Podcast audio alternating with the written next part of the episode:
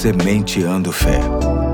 Porque semear a fé produz grandes colheitas. Olá, hoje é sexta-feira, dia 27 de outubro de 2023 e caminhamos juntos em mais um ponto da série Um Mentor Chamado Tempo, lendo Eclesiastes capítulo 3, verso 5, apenas a primeira parte que diz: Tempo de espalhar pedras e tempo de ajuntá-las.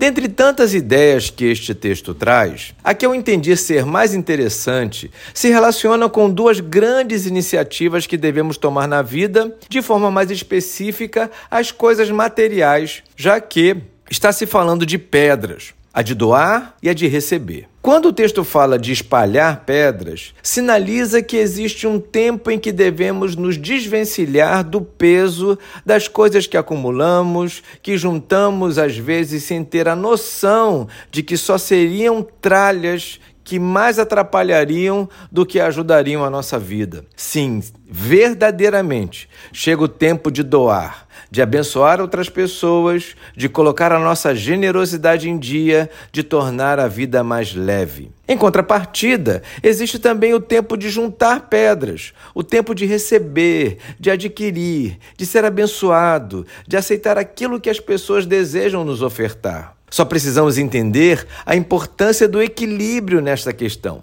Infelizmente, existem pessoas que só se fixam em uma das partes, ou seja, só ficam no tempo de doar, uma espécie de estilo de vida que impede de ser abençoado, de receber coisas. Muitas dessas pessoas estão envoltas numa espécie de orgulho, algo muito pernicioso. Outras vivem apenas o tempo de receber.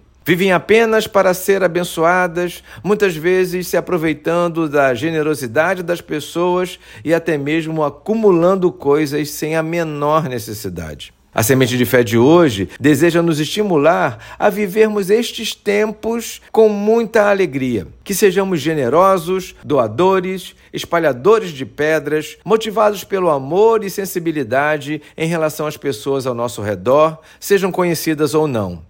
Que sejamos receptores, ajuntadores das pedras que nos são presenteadas, que em muito revela o amor e a sensibilidade que as pessoas sentem por nós e que em muito nos abençoam nas mais diversas necessidades. É bom entender que não existe hora certa para nenhum dos dois. Pode ser que hoje ainda apareça alguém para lhe oferecer algo. Se assim acontecer, aceite de bom grado. Assim como você pode considerar ser o dia de hoje um momento de doar, de abençoar, sobretudo aqueles que precisam e que estão bem perto de você. Se você tem condições, não espere para amanhã. Hoje eu fico por aqui e até amanhã, se Deus quiser.